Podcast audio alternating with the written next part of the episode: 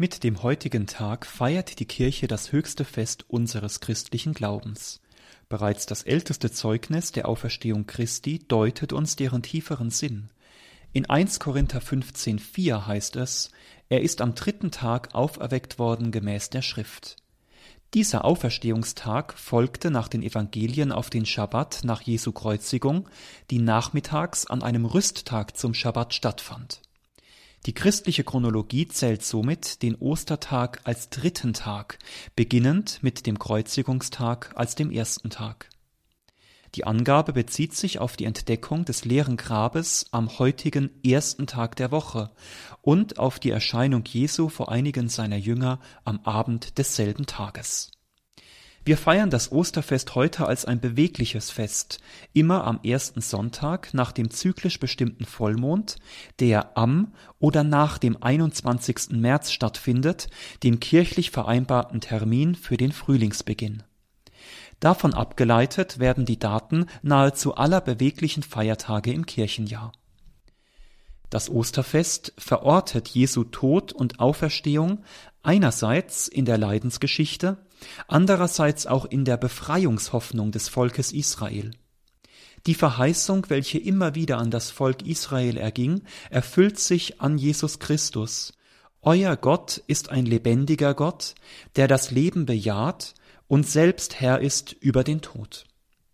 Was im Alten Testament noch unbestimmt und offen war, wird in Jesus endgültig wahrgemacht und bestätigt ein für allemal sein eigenes Sendungswort. Das Gottesreich ist bereits angebrochen. Es vollzieht sich auch durch den Tod hinein in das Leben. In der Liturgie der Osternacht wird die Botschaft von der Auferstehung Jesu als Erfüllung der Hoffnung nicht nur des Volkes Israels, sondern der ganzen Schöpfung breit entfaltet.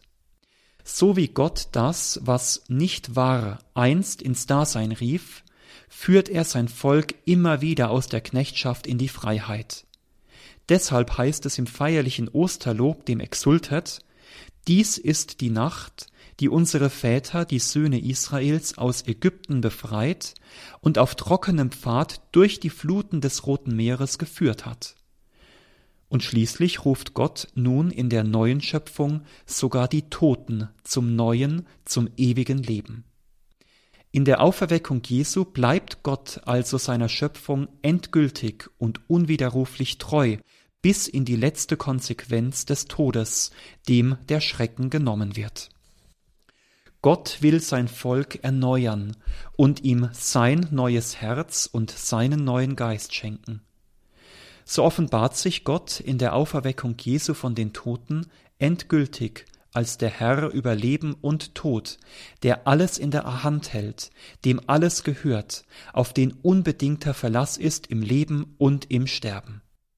Daher kann Paulus in jüdischer Tradition Gott beschreiben als den, der die Toten lebendig macht was an Botschaft und Sendung Jesu auf seinem irdischen Lebensweg zunächst verborgen und geheimnisvoll war, das wird an Ostern Gewissheit. Er ist der verheißene Messias, der Sohn Gottes, der unser Heiland geworden ist. Er wird zu einem herrschaftlichen Messias, wenn auch in einem anderen Sinn, als es die Juden erwarteten. Das für die Juden so anstößige Kreuz und alles, was es umfasst, wird einbezogen in den Heilsplan Gottes und ist deshalb für uns zu einem Heilszeichen geworden, indem wir nicht das Leid, sondern den Auferstandenen anbeten. Daher blicken wir von der Auferstehung Christi, die wir heute feiern, nicht nur zurück, sondern umso mehr auf das Heute und unsere Zukunft, die unter der Verheißung der Osterbotschaft steht.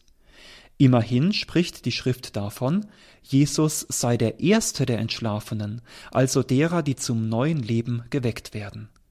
In ihm ist die Zukunft neu und endgültig erschlossen und für alle, die glauben, endgültig Hoffnung aufgerichtet. Jesu Auferstehung ist die Gewähr, dass am Ende das Leben über den Tod, die Wahrheit über die Lüge, die Gerechtigkeit über die Ungerechtigkeit, die Liebe über den Hass siegen wird. Daher ist die Auferstehung Jesu Christi der Grund für die Hoffnung auf unsere eigene Auferstehung zum ewigen Leben. Die Konzilsväter drücken es in Gaudium et Spes mit dem Gedanken aus, dass das Osterfest uns hoffen lässt, dass auch das Wollen und Tun des Menschen, wenn es aus Liebe geschieht, selbst wenn es in der Geschichte vermeintlich scheitert, bleibend eingestiftet ist in die endgültige Wirklichkeit der neuen Schöpfung. Gott ist der, dessen Macht Leben und Tod, Sein und Nichtsein umgreift, der, der Leben ist und Leben schenken kann und auf den deshalb noch im Zerbrechen aller menschlichen Möglichkeiten unbedingter Verlass ist. Folglich ist der Glaube an die Auferstehung Jesu kein Glaubenszusatz, sondern erfasst den Kern unseres Glaubens an Gott, die alles umfassende Macht des Lebens. Die deutschen Bischöfe führen dazu im Katechismus weiter aus in der Entscheidung für oder gegen den Osterglauben geht es letztlich darum, ob man meint, aus seinen eigenen Möglichkeiten und denen der Welt leben zu können, oder ob man es wagt, sich im Leben und im Sterben ganz auf Gott einzulassen, ganz vom Vertrauen auf Gott und auf ihn hin zu leben.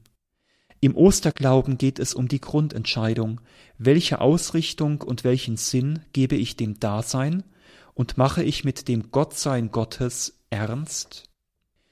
Die Erfahrung der Apostel ist wohl auch die eines jeden Christen. Auf dem Weg der Evangelisierung strahlt beides auf, die Wirklichkeit des Todes mit all seinen Nuancen und die Erfahrung der Verwandlung durch den Glauben an die Auferstehung Jesu Christi.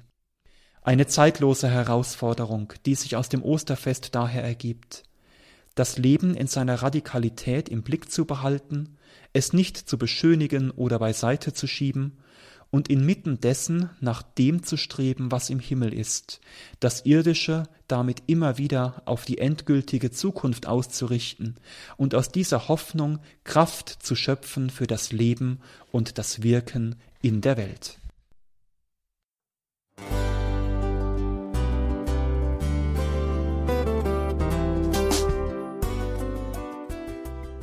Liebe Zuhörerinnen und Zuhörer, vielen Dank, dass Sie unser CD- und Podcast-Angebot in Anspruch nehmen. Wir freuen uns, dass unsere Sendungen auf diese Weise verbreitet werden. Dieser Dienst ist für Sie kostenlos.